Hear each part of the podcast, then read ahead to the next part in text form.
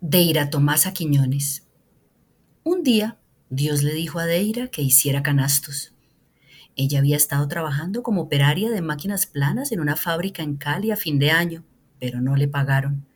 Por esos días, cada vez que prendía la televisión, veía que las noticias hablaban de ayudas para los artesanos.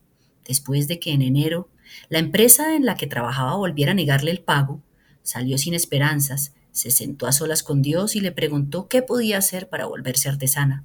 Y él le dijo, canastos. Deira creía que no sabía nada de artesanías. Había crecido en Maguipayán, Nariño, donde su abuela y su madre le habían enseñado el tejido de los ancestros. Ella ya sabía tejer con rampira, que es la misma iraca, y en paja tetera. Con esas fibras hacían canastos que se usaban en las cosechas de todas las cosas del monte, el plátano, la yuca y el maíz. Pero como en ese entonces no se decía que los canastos fueran artesanías, pues se tejían para los usos del campo o para hacer sombreros.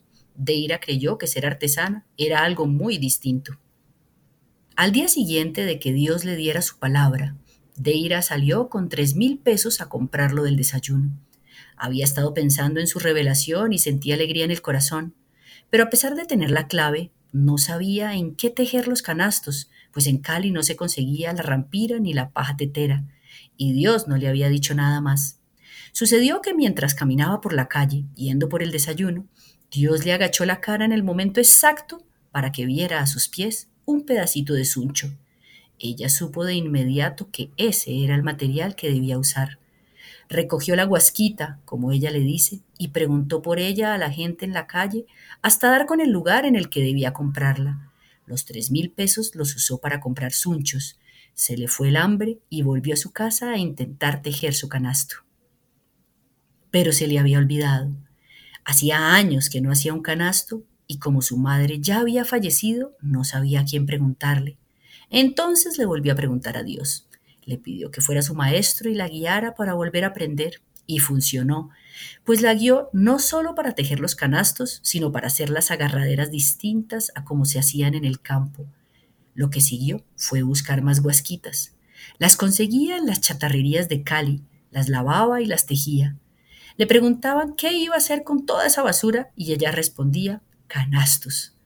En una ocasión llegó a ofrecerlos en una fundación y le pidieron que hiciera doscientos. Ella apenas estaba empezando y no tenía quien le ayudara a tejer tantos, pero dijo que sí.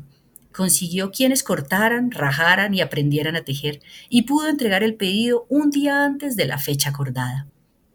Hoy en día trabaja con grupos de mujeres que se encargan de cada parte del proceso, rajar, cortar, armar hasta cierta parte, quebrar, hacer la barandilla, poner la manija y pulir.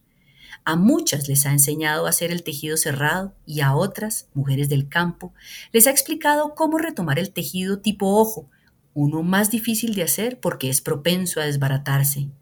Reciclando un material como el suncho, Deira pudo cumplir el sueño que tenía en mente desde antes de que Dios le hablara, tener una empresa que pudiera darle empleo a los adultos mayores.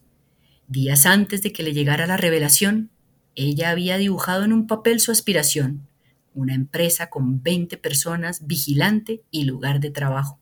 Hoy su dibujo es una realidad.